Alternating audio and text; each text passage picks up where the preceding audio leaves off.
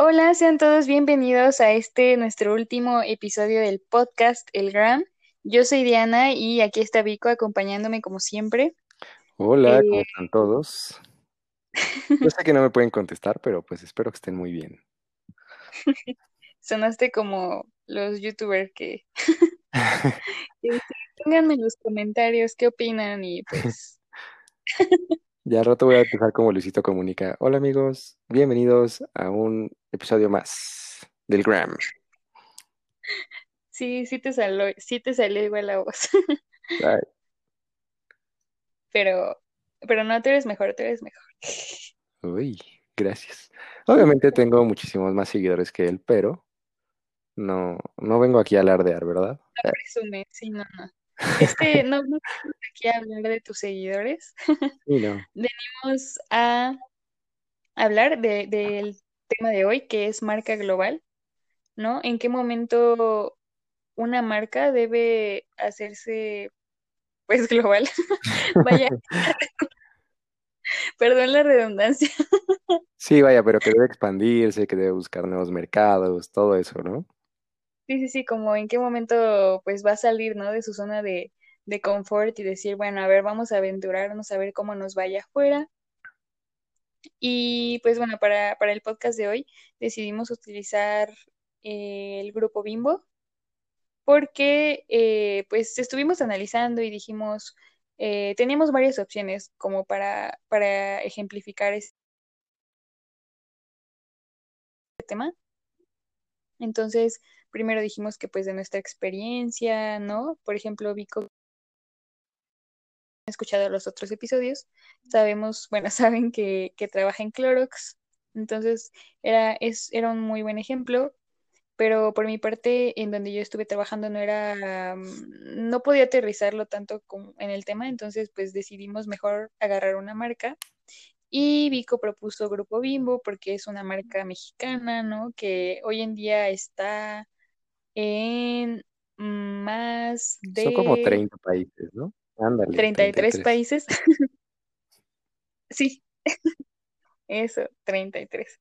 Entonces, la verdad es que ya está en todos los No, falta, continentes. falta Oceanía, falta Oceanía, Bueno, pero falta uno, pero sí, falta Oceanía.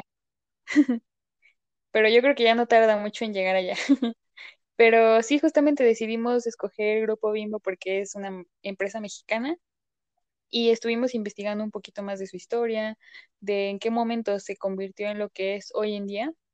Y pues bueno, eh, haciendo esta investigación vimos que más o menos por la década de los 80 fue cuando empezó a, a este, abrió su, sí, sí, o sea, bueno, Unidos, ¿no, obviamente hay que, hay que ir como un poquito más atrás, ¿no? Porque algo también súper importante es que Bimbo no, no fue como que empezó nada más en México y en la Ciudad de México, porque, bueno, los que somos del centro podemos ubicar un poquito más que su planta está en Azcapo, este, en la tierra de, de, Diana, en, las tierras de Diana, pero este... Sí, lo que, lo primero que hizo también en los 70 se enfocó mucho como abrir sus plantas en otros estados, ¿no? En Monterrey, me parece que también Guadalajara, este, y ya después fue cuando empezó a, moverse a Estados Unidos y ya posteriormente también abrió su, su visión hacia Latinoamérica, ¿no? Que fue, creo que eso es importantísimo también mencionar, o sea, que, que su expansión no fue así como de, ay, me voy a ir a brincar al otro lado del mundo, sino que empezó como con las regiones cercanas, ¿no? Es decir, em, México, pues, pues es un país que está, eh, o sea, sí está en América y que pues tiene, tiene colinda con tres países, ¿no? Que son Belice, Guatemala y, Estados Unidos. Y eh, pues una de las cosas que hizo fue justamente, ok, ya tengo otras plantas en mi país, ahora me voy a ir a, a Estados Unidos y a Guatemala, ¿no? Que fueron como las dos primeras eh, sedes que tuvo su expansión y creo que eso ayuda muchísimo, ¿no? Porque ya después empezaron a llegar países como Argentina, Brasil, Colombia, y creo que eso ayudó muchísimo a que Bimbo pudiera expandirse más fácilmente, ¿no? Porque vuelvo a lo mismo, o sea, no llegaba a un segmento o a un mercado que fuera muy diferente al, mexicano, ¿no? Pues al final de cuentas, los latinos tenemos mucha, este, muchas cosas en común, o sea, tampoco voy a decir, ay, somos como dos gotas de agua, pero sí son culturas muy parecidas, ¿no? Y creo que eso también ayuda mucho a cómo mueves tus productos, ¿no? O sea, al final de cuentas, el, el moverte dentro de una región en específico, con un mercado similar, que digo, Estados Unidos obviamente es otra cultura, pero eh, pues también eh, sabemos que existen muchísimos latinos en Estados Unidos, ¿no? Y, y creo que mientras más productos tengas, eh, que te recuerden al lugar donde vienes, pues también te ayuda muchísimo, ¿no? Tenemos el caso hoy en día de la costeña, por ejemplo, ¿cuántos chiles enlatados no vende en Estados Unidos? Porque pues hay mucho latino y al final de cuentas pues es parte de nuestra cultura, ¿no? Entonces, creo que es muy importante destacar eso, o sea, que los primeros pasos que dio Bimbo en los ochentas justamente fue ese, o sea, primero me muevo a los países que están cerquita del mío o a los lugares que están cerca, cerca del mío y, y ya posteriormente empiezo a, a- a ir un poquito más allá, ¿no? Que creo que eso fue algo que le funcionó muy, muy bien. Y, y no sé, digo, también para nosotros es, es eh, muy importante mencionar Bimbo porque, pues, al menos nosotros estudiamos en la Escuela Bancaria y Comercial, ¿no? Para quien no lo sabe, para quien alguno de nuestros 80 millones de seguidores que nos están escuchando en este momento eh, no sepa exactamente, nosotros estudiamos en la Escuela Bancaria y Comercial y también de ahí es de donde sale el fundador de Bimbo, ¿no? Este Servich, el señor Servich, em, que pues obviamente también es, es, es muy importante no solamente para, para Bimbo o para México, sino que también es importante, creo yo, para los negocios entender cómo es que Bimbo, eh, porque a veces decimos, ¿no? A veces, no sé si es malinchismo, no sé si es, este, pues también parte de nuestra cultura que tiramos al de lado, le tiramos al de lado, pero, pero creo que sí es importante mencionar, ¿no? O sea, Bimbo creó estándares, Bimbo diseñó marcas, o sea, se empezó a expandir muy, muy cañón y, eso también es parte de, pues, una buena estru- estructura de administración que tiene, que tuvo la marca, ¿no?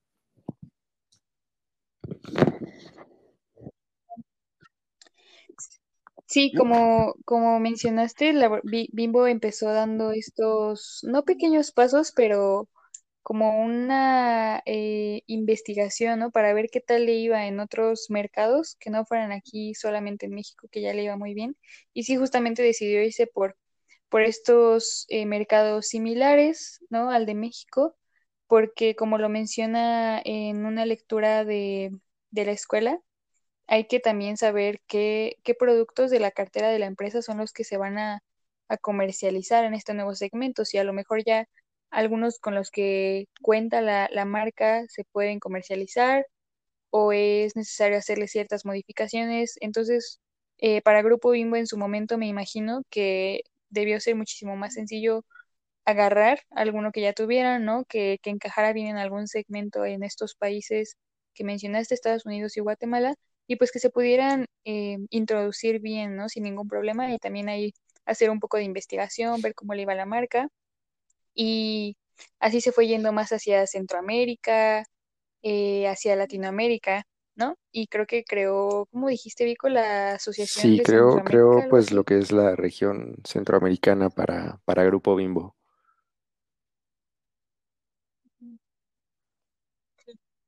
Justamente, entonces, pues sí, empezó, como dijo Vico, no fue luego, luego eh, muy ambicioso de, no, pues me voy a Europa, me voy a, no sé, a otro lado, ¿no? Que, que igual iba a necesitar pues más inversión, eh, más investigación, más todo para poder dar ese, ese gran salto, ¿no? Hacia otros países muchísimo más diferentes a México. Entonces creo yo, Bimbo, que, que fue muy inteligente, el grupo Bimbo fue eh, muy eh, estratega, ¿no? O sea, se, se pensó muy a futuro, ¿no? O sea, igual y su meta era llegar justamente, no sé, a Asia, ¿no?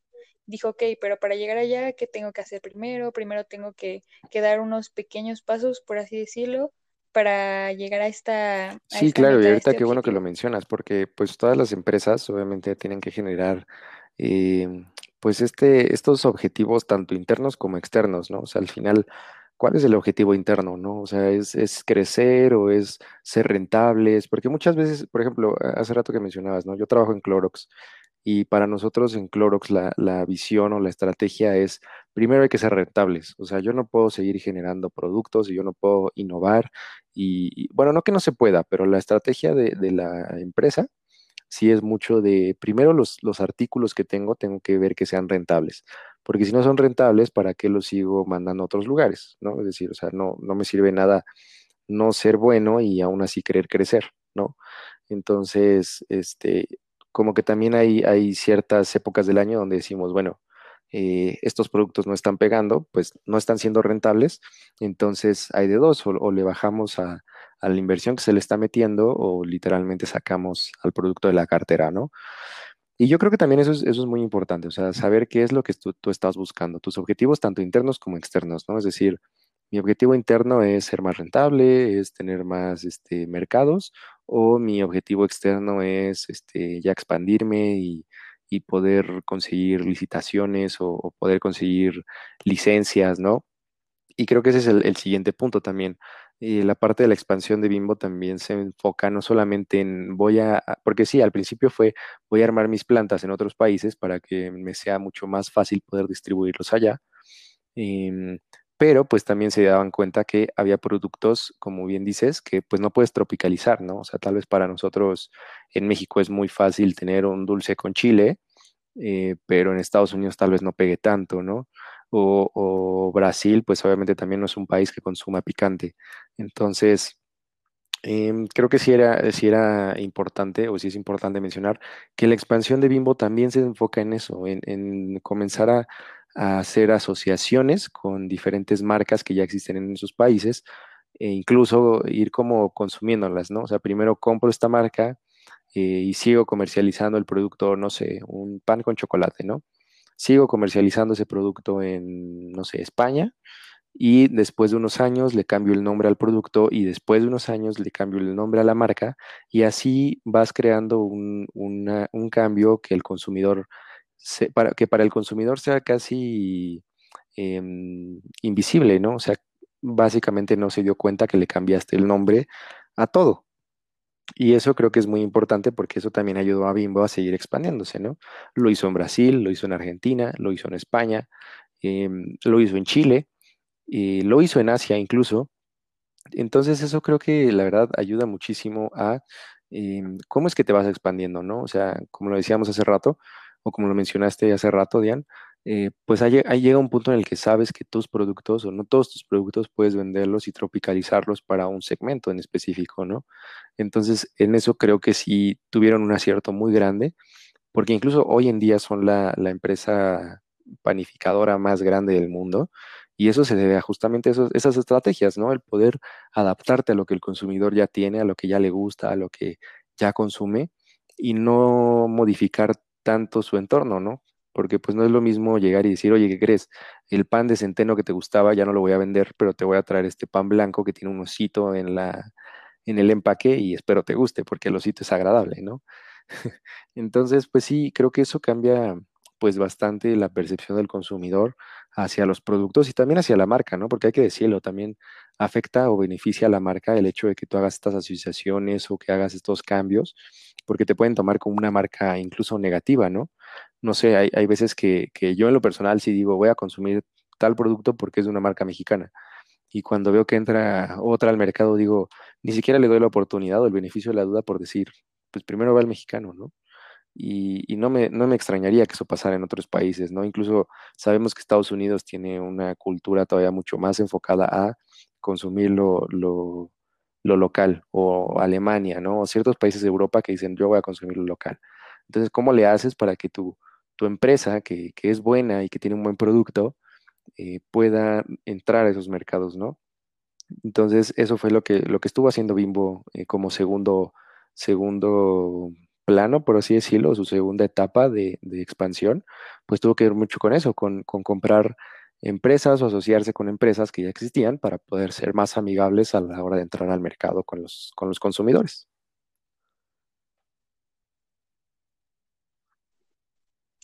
Eh, justamente tocaste un tema que, que yo iba a, mencionar rápido, que sí, justamente es la, la, facilidad de adaptarse, ¿no? Todo lo que tuvo que hacer Bimbo y que se adaptó muy, muy bien. Y yendo un poquito más hacia otro tema, también es algo que que es necesario adaptarlo a, los diferentes mercados en los que se encuentra, que es el marketing. que sí debe de tener una base, un pilar, ¿no? Por así decirlo, ¿no? En el que igual se deben guiar, no sé, algunos estándares que deban existir, eh, precios, ¿no? Diseño del empaque, yo creo que ahí sí puede variar eh, de acuerdo al mercado, ¿no? Pero tener un pilar y de ahí eh, cada región, cada país, eh, modificarlo de acuerdo a, su mercado y a las necesidades que, que está presentando. La verdad es que desconozco si en todos los países en los que se encuentra el Grupo Bimbo eh, se usa el, el osito. La, estuve buscando, Eh, pero yo, yo sabía, eh, no yo sabía ¿tú que en algunos países sí, o sea, por ejemplo, algo que sí me he dado cuenta es que la mayoría del pan como principal, ¿no? Así como por ejemplo aquí en México tenemos el Bimbo y sabemos que es las letras rojas en el fondo blanco, con unas líneas ahí azules y rojas, con el osito encima ahí como acostado, ¿no? Sabem- o sea, lo que sí he visto es que, por ejemplo, en Portugal, en España, en algunos países de Latinoamérica como Argentina o Chile, le llegan a cambiar eh, el nombre, pero la tipografía sigue siendo la misma, el osito sigue apareciendo, ¿no? Eh, me parece que en España y en Portugal se llama Ideal, igual en Chile. Entonces, es prácticamente el mismo logo, incluso la, la envoltura es básicamente igual. Eh, y creo que eso también ayuda, ¿no? O sea, como lo que dices, de estandarizar ciertos procesos. Algo que, que me acuerdo mucho de algunas clases de administración que tomábamos en los primeros semestres, es que hablábamos de uno de los hermanos Servich, ¿no? Que, o Serviche, ¿no? Pero, disculpen, no, la verdad no sé bien cómo se pronuncia, según yo Servich. Em, pero eh, esto, este, este hermano incluso le conocían como el, el señor de los, este...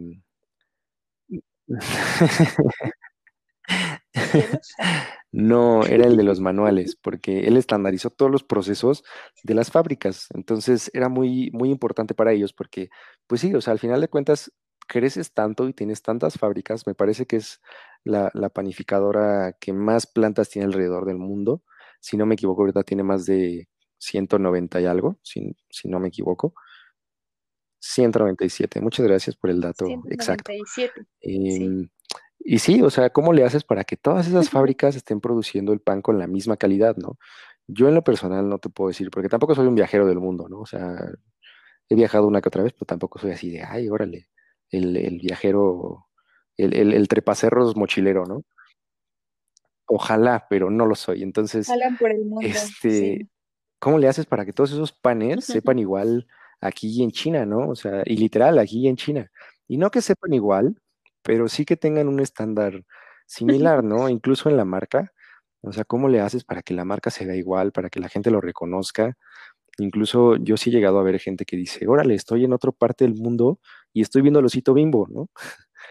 Y, y es curioso porque incluso Bimbo, es, bueno, yo, yo la historia que me sé, porque he visto varias en internet, es que, que viene de la palabra bambino, ¿no? Que, que, que significa niño en italiano. Y en Italia ni siquiera se llama así. Entonces, llega a ser un poquito curioso, pero sí creo que fue súper importante la parte de la estandarización de los manuales. Y eso te habla de que también la empresa está estandarizando otro tipo de cosas, ¿no? O sea, al final de cuentas, pues, si bien la comunicación llega a ser distinta, obviamente la tropicalización de ciertas cositas es diferente, eh, pues también tiene mucho que ver, pues que sigas la misma línea, ¿no? O sea, al final de cuentas, por ejemplo, yo sé que, eh, por ejemplo, tocando el tema, ¿no? Que también Marinela es, es de Bimbo. Los pingüinos Marinela en otros lados se llaman, no sé, creo que eh, eh, alguna vez vi que se llamaban, creo que Wiri Wiri en, en, en- no sé si en Ecuador o, o algo así. Y en diferentes partes del mundo se llaman diferentes, pero siguen siendo lo mismo. Y tú ves el empaque y es exactamente igual. Los pingüinitos con la misma tipografía dicen o pingüinitos o pingüinos o, o wiri wiri o, o lo que sea, pero es exactamente igual y el pastelito es idéntico, ¿no? Entonces, o, incluso los, los Twinkies de, de Wonder, que también Wonder es de, es de Bimbo, son exactamente iguales aquí en Estados Unidos, ¿no? y en otras partes del mundo. Entonces, ahí sí, sí te habla mucho de que no solamente están estandarizando sus procesos y su- sus, sus operaciones, sino también de que la comunicación sigue un mismo estándar, ¿no? O sea, al final hay adaptaciones que se le hacen para, para las regiones, para, para mm, ciertas tropicalizaciones que deben encontrar, pero en sí la comunicación parte de, un estándar, ¿no? Y eso creo que, que sí tiene mucho que ver también en la parte, pues, cultural, ¿no? Obviamente sabiendo que, por ejemplo, sé que está en India, ¿no? Y obviamente si pones en, en el, en el empaque una vaca, pues puedes, digo, no sé exactamente porque no, no soy muy dado a estudiar la cultura de la India, pero, pero sí sé que, que para ellos es un animal sagrado, ¿no? Entonces pueden tomarlo tanto como ofensa como de, órale, sale, sale la vaca en el empaque, ¿no? Y eso puede ser muy bueno para ellos. Entonces, pues ahí te habla mucho de que pues sí vas a tener que en- enfrentarte a cuestiones culturales, ¿no? Por ejemplo, ahora que en México no se va a permitir que existan eh, dibujos animados en los empaques, pues el osito Bimbo va a tener que, si bien no desaparecer, por lo menos ya no va a aparecer en los empaques, ¿no? Y eso también te habla de que pues te tienes que adaptar, o sea, a pesar de que en otros países sigue existiendo y demás, pues en México tienes que adaptar sí o sí.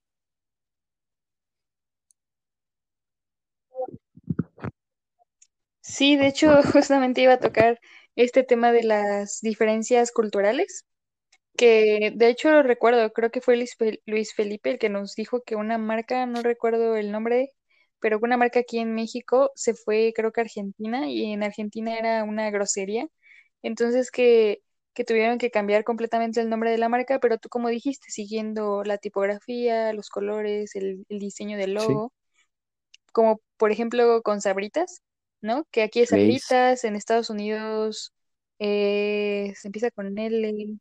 Ajá, sí, sí, sí. Pero eh, yo sin saber que era lo mismo, lo identifiqué por el color, el, el circulito rojo, no sé, la forma. Entonces, eh, pues sí, todos esos son estándares que ayudan, quieras o no, a, a posicionar la marca, ¿no? Porque si ni siquiera no sé, conocer el nombre de, de los pingüinos que dijiste, por ejemplo, sabes que son pingüinos. Entonces eso, eso significa que, que la marca ya la tienes posicionada y eso es algo realmente bueno y es algo que eh, ayuda mucho, o sea, que el, el hacer una marca global ayuda también a posicionar la, la marca porque le das esa consistencia a esa imagen, porque justamente a pesar de esas adaptaciones que tienes que hacer, la esencia de la marca sigue ahí y eso hace que se vuelva más eh, mm, consistente, lo repetí, pero no encontré otra palabra.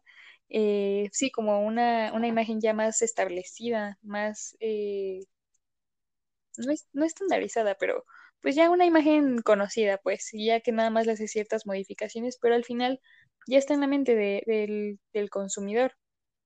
Entonces, eh, creo que esta es una gran, gran ventaja, además de obviamente todo el poder y el alcance que te, que te puede dar el hacer tu marca global, porque como ya vimos con el ejemplo de Bimbo, ¿no?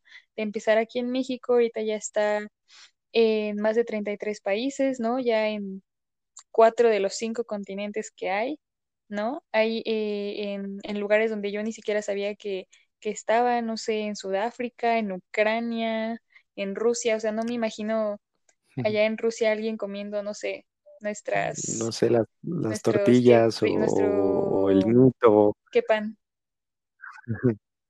Ajá, las galletitas de marinela o algo así, no sé. Imagino que, que Grupo Bimbo allá le hace igual y alguna modificación al producto, no sé, eh, con base en, en el tipo de, de alimento que acostumbran consumir, porque obviamente, por ejemplo, los taquis, no creo que los lleven a, no sé, donde no comen chile, a Venezuela, ¿no? Por ejemplo, no creo que los lleven allá, entonces Eh, no sé si, sí, sí, creo que le hacen por ahí ciertas modificaciones a los productos. Obviamente no, no llevan todas las marcas a todos lados. Y trae, trae muchas ventajas, Sí, la verdad es que sí, o sea, yo creo que una de las ventajas más buenas para mencionar es que te ahorras un montón de lana en producir tantas estrategias de marketing diferentes, ¿no? O sea, si lo estandarizas, el, al final de cuentas el marketing sigue siendo el mismo, ¿no? Por ejemplo, yo lo veo mucho en Clorox, que de repente tenemos productos como Poet, ¿no? Que por cierto, compren Poet en Walmart, está buenísimo.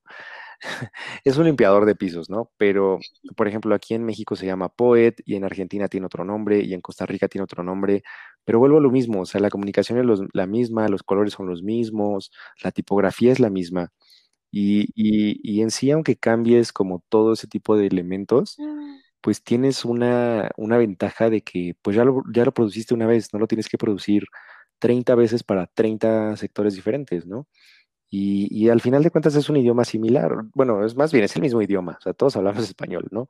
Pero pues obviamente existen ciertos, este, palabras que, que, que se usan de manera diferente en ciertos lugares, ¿no? Lo que mencionabas de que en Argentina hay, hay cierta grosería. Me parece que era la cajeta, si no me, si no me equivoco. Que en México, pues cajeta es un dulce. En, en- en Argentina, cajeta es otra cosa.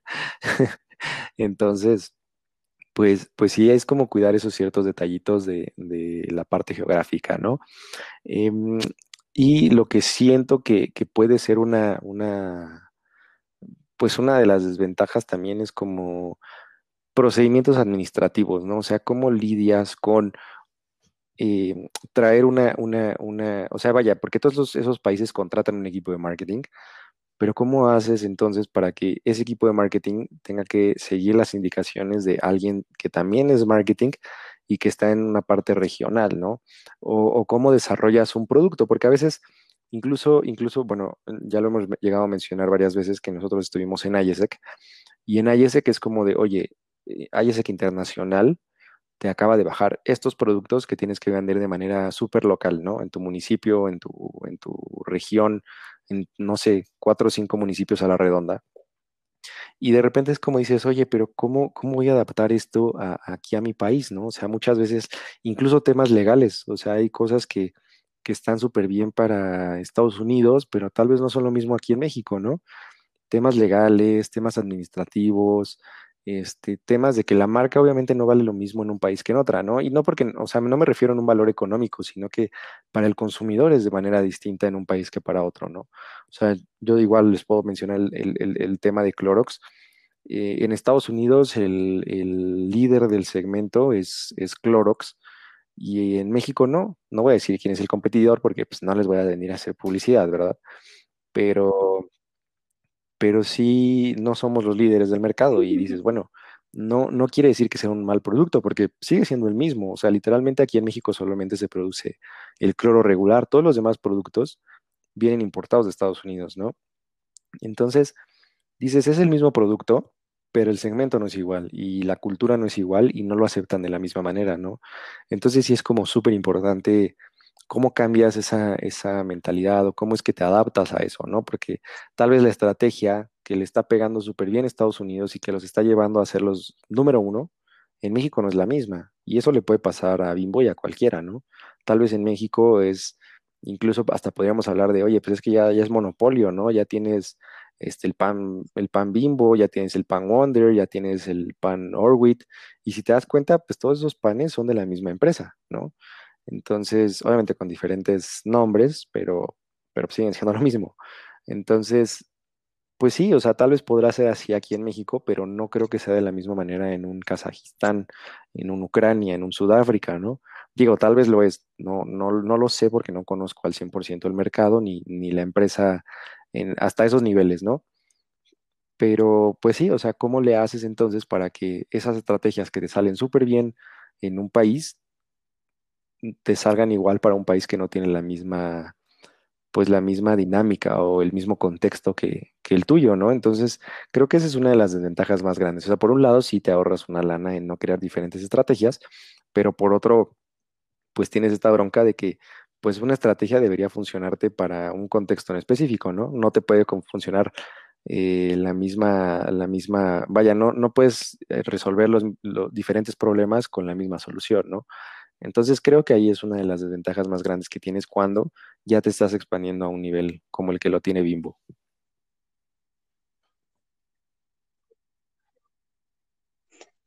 Sí, yo creo que como dices, te ahorras de cierta forma este dinero al estandarizar eh, ciertas cosas como la imagen y el mensaje, ¿no? La- las necesidades del consumidor, pero creo yo que también necesitas eh, una buena inversión en cada mercado en el que te encuentres para identificar bien, bien qué es lo que realmente eh, le atrae a, esa, a, es- a esos consumidores, a, esos, a esas personas de- del mercado. Entonces creo que sí, te ahorras, pero también es necesario estar invirtiendo, ¿no? No descuidar eh, todos estos mercados que son tan diferentes, o sea, entre un Rusia, un Colombia, hay muchísimas diferencias, entonces eh, sí es necesario, considero yo que es eh, estar investigando también todo el tiempo, ¿no? Como qué está pasando, cuáles son las tendencias, qué está haciendo la competencia, ¿no? Con el ejemplo que, que mencionas de, Clorox y la otra marca que tampoco gracias, mencionaré. Aquí apoyando, ¿No quieres, no quieres que te apoyando, contratemos? sí. Entonces, eh, sí, creo, sí, sí, claro, ¿dónde empiezo? Eh, eh, entonces, eh, sí, creo que es muy importante estar invirtiendo también todo el tiempo en investigación para no quedarse atrás y no dejarse llevar por el, no, pues es que yo ya tengo aquí todos mis estándares bien, me funcionan, este, en, tal lado, pero tú no sabes si en otro mercado, si en otro país ya te están ganando, si ya- la competencia ya te está dejando atrás porque simplemente tú no, tú no innovaste y tú no viste que, que hacía falta. Entonces, eh, creo que es por ambas partes. Te ahorras, pero también necesitas estar invirtiendo constantemente. Sí, bueno, y la verdad es que, digo, al final, ya para ir cerrando este tema, la verdad es que sí es algo muy importante, creo yo. Al final, Grupo Bimbo ha hecho un magnífico trabajo en expansión, tanto así que, como dije hace rato, pues es la número uno en todo, ¿no? O sea, bueno, la panificadora más grande, la panificadora con más ventas en todo el mundo, y qué orgullo que sea mexicana y qué orgullo que sea parte o que sea un exalumno de, de la EBC. Mm, la verdad es que yo, yo considero que, que es muy importante como realizar todos esos procedimientos de estandarización, pero también tienes que estar mirando al momento de expandirte en todo ese tipo de cositas o adaptaciones que le tienes que hacer para los mercados, ¿no? Y pues sí, o sea, como dijo Diana hace rato, pues al final mm, te ahorras mucho dinero, pero también tienes que invertir en el desarrollo y en la, y en los estudios de esos nuevos, de esos nuevos mercados, ¿no?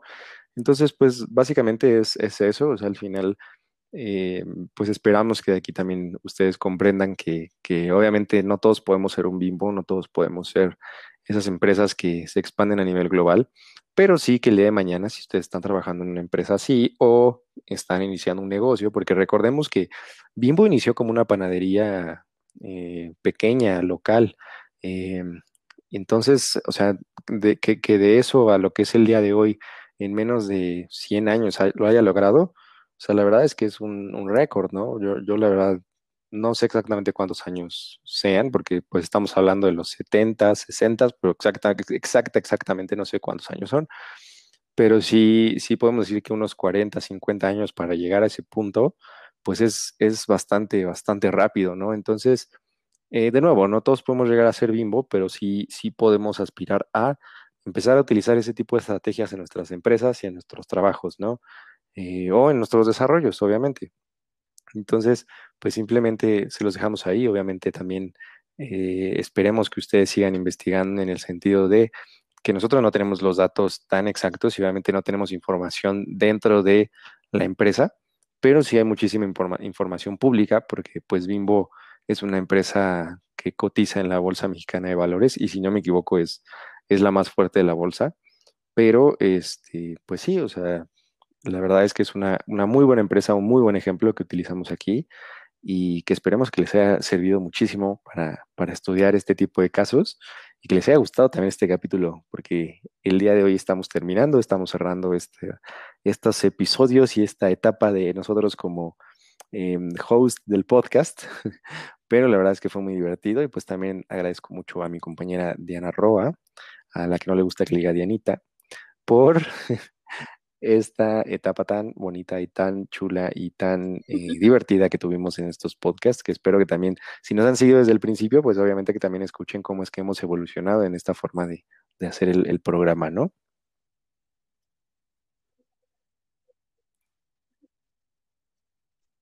Sí, la verdad es que eh, fue una experiencia muy bonita y justamente como dices, creo que evolucionamos mucho porque nuestro primer podcast teníamos el guion y todo fue como muy robotizado, lo sentimos así hace poquito, hace estaba- estábamos hablando de eso más bien hace rato.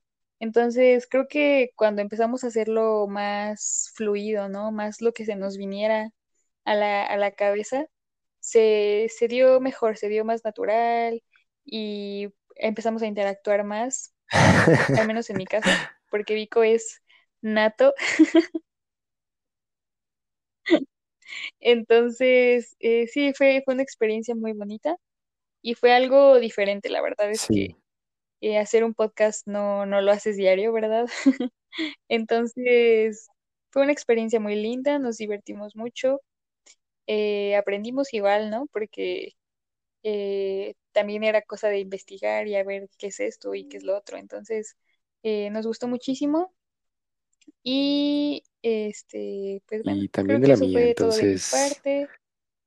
Eh, pues solamente les recordamos que el capítulo de hoy estuvo patrocinado por el Osito Bimbo y espero les haya gustado mucho este programa, mucho esta sección, mucho este, este entretenido capítulo de nuestras vidas que se llama El Gram, que al menos yo me lo llevo como aprendizaje y pues esperemos que también en un futuro podamos hacer otros proyectos y, y anden por ahí visitándonos. ¿Cómo, cómo ves, Dianita? sí, que nos, que nos visiten nuestros fieles seguidores, Arroba el arroba profe mamá de Vico, arroba y nuestros otros 100 millones de, de- de Exacto. escuchas que, que siempre están fieles a nosotros. Ya nos dimos cuenta que tenemos más seguidores que Uruguay eh, junto. Em, y incluso más que, que la pelea esta que hubo en redes sociales entre uruguayos y, y- y canguros, ¿no? Entonces, pues nada, esperemos, les mandamos un saludo a nuestros hermanos uruguayos con mucho cariño y que esperemos que, que los canguros no invadan tan pronto sus tierras. Adiós. Bueno, adiós.